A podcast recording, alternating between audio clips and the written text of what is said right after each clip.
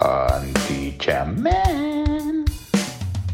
Hola, hola a todos, bienvenidos nuevamente, o hola tú, bienvenido nuevamente a un, un capítulo más, un- uno nuevo del Antichamán. Hoy día, hoy día voy a hablar sobre vicios, sobre, bueno, en realidad voy a hablar sobre mí y mi historia con respecto a estos vicios. Cómo ha ido armándose, qué ha pasado, sin juzgar a nadie, solamente cómo se ha desarrollado esto.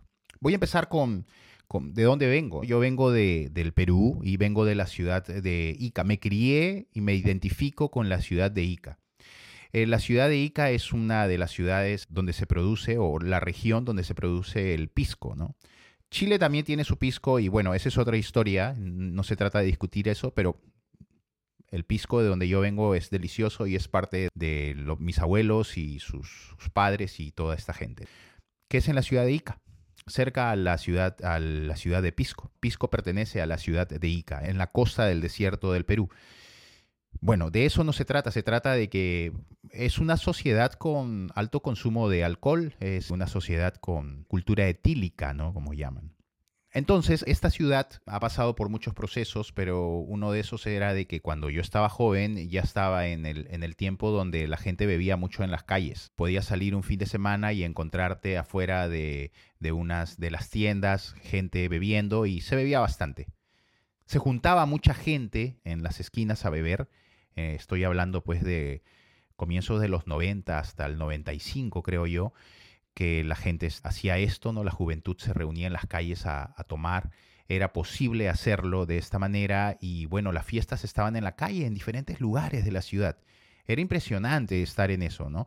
Y se bebía mucho, ¿no? Entonces, este, yo recuerdo pues que a veces regresaba a mi casa a las 4 de la mañana, después de estar, pues, haber, haber, haber estado tomando horas con, con, gente, cerveza, y después había mucho ron porque era barato.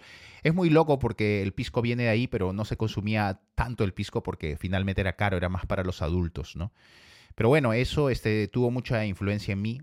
Nunca consumí drogas. Recuerdo haber visto muchas drogas en, en, Lima, después me fui a la capital y estuve alrededor de mucha gente que consumía bastante marihuana, bastante cocaína, pero no era lo mío, a mí no me interesaba, a mí me interesaba disfrutar con un, un, trago, ¿no? Y brindar.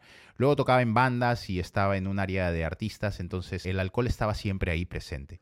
Ya cuando yo he regresado, eh, me he venido a vivir acá a Holanda, yo ya tomé la decisión de, de tomar mucho menos.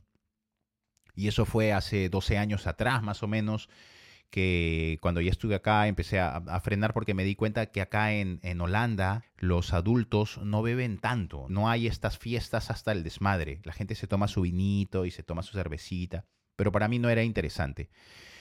Ya después de, de, un tiempo, cuando ya mi mujer sale embarazada, yo ya decido parar y porque no quería despertarme con una resaca, no quería estar despierto estando con la cabeza ida y tener que cambiar un pañal, ¿no?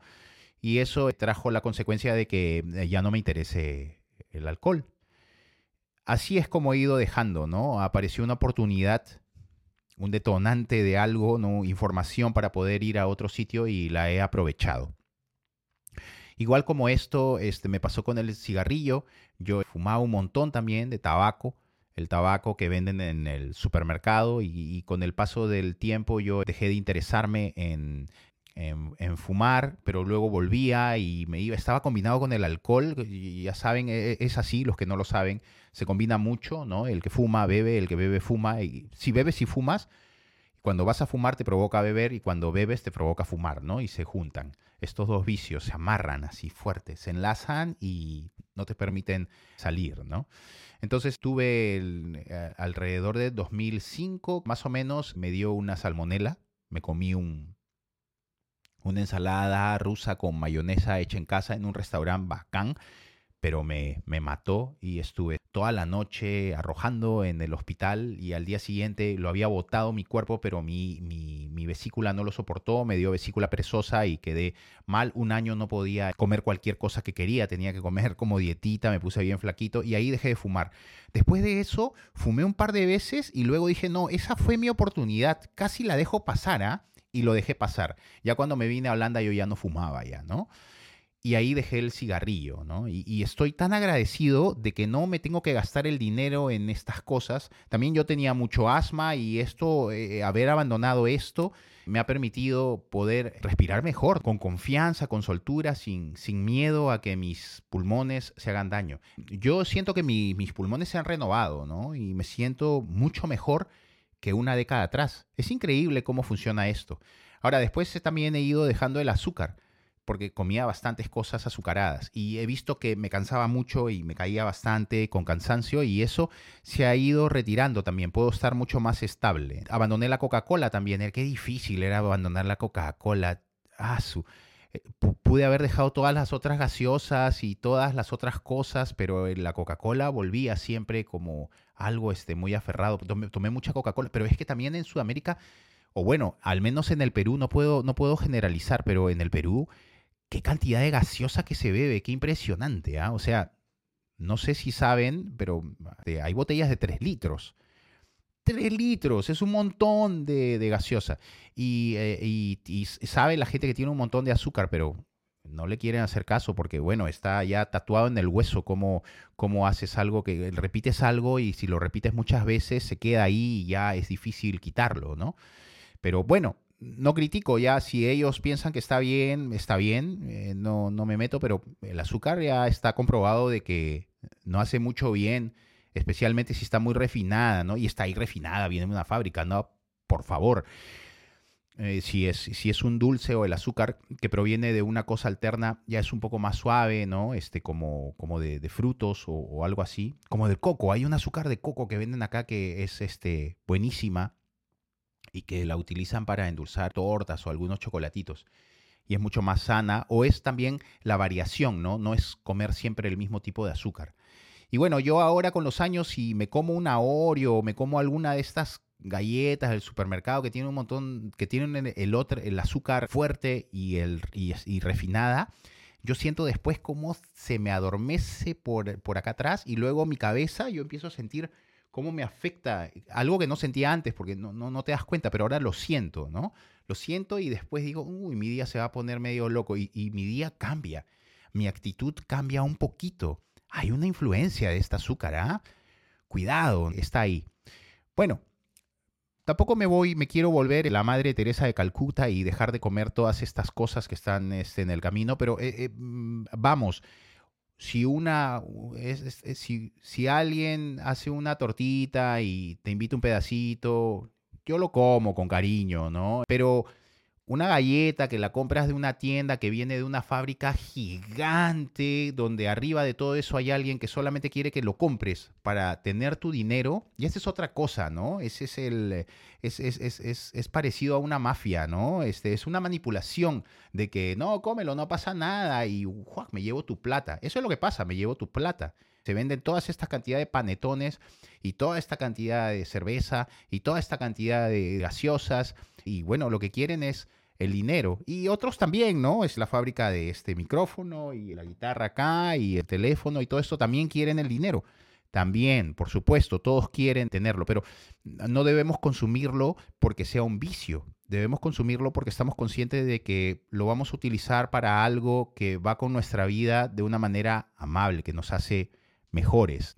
Y tampoco estoy diciendo que no se beba alcohol, está bien un brindis, pero yo ya no estoy interesado porque no quiero gastar mi dinero ahí ni tampoco gastar mi energía porque me baja, ¿no? O sea, necesitas energía para recuperarte de eso y para qué voy a pasar por eso. Y el cigarrillo sin ni hablar, ese sí me parece pues eh, un veneno estarse metiendo este al pobres pulmones. Pobres pulmones, ¿no? bueno, así va este tema de los vicios.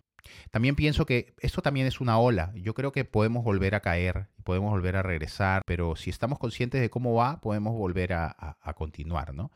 Es parte de la sociedad pero no es obligatorio y no debería ser algo cultural, debería ser solamente una experiencia pasar por estas, por estas cosas. Y hay más cosas, ¿no? Pero esas son las que yo he vivido y yo me siento mejor, yo me siento rejuvenecido. Ahora, ¿por qué todo esto? Yo estoy tratando de mantenerme vital para mi familia, ¿no? Para mis hijos y para pasar el tiempo con mi esposa y para desarrollar lo que amo, que es este sueño. Esta escuela de música, la Fundación para el Desierto del Perú. y para Sudamérica en realidad. Voy a hablar otra vez sobre este, la fundación, pero también es por un tema mucho más amplio que es, o es un siguiente paso que es que yo quiero vivir hasta los 80 años, si es posible, lo más eh, físicamente fit posible, para gozar a mis hijos, para gozar a mi mujer, si es que mi mujer se mantiene, o yo me voy y ella se queda, no lo sé, pero para, para gozar a, los, a mi entorno que, está ahí todavía, para gozar a mis nietos, jugar con ellos y para vivir mi sueño de una manera mucho más consciente y físicamente estable y poder parar para cuando pare estar bien, no parar porque ya no me da el cuerpo, sino parar para decir, ya hice mi trabajo, ya hice seis escuelas con música gratuita en lugares alejados, con niños que no pueden recibir ayuda en, en Sudamérica, eh, tengo una escuela de música, la maneja alguien más, tengo mis hijos grandes, su familia, puedo participar con ellos, puedo seguir, puedo tocar, puedo pintar y no estar adolorido en el camino, ¿no? Si se puede. Eso es lo que yo deseo. Ese es mi gran sueño personal. Y veo que es posible porque tengo ejemplos. Y esos ejemplos que tengo acá en Holanda son personas que no beben, no fuman, consumen lo mínimo posible de alcohol, comen mucha verdura, hacen su yoga, su ejercicio y consumen lo más posible natural, ¿no? O orgánico, si es posible. Pero de eso hablaremos en otro momento. Bueno, aquí ha terminado otro capítulo más del Antichamán. Nos vemos la próxima vez. Adiós. Antichamán.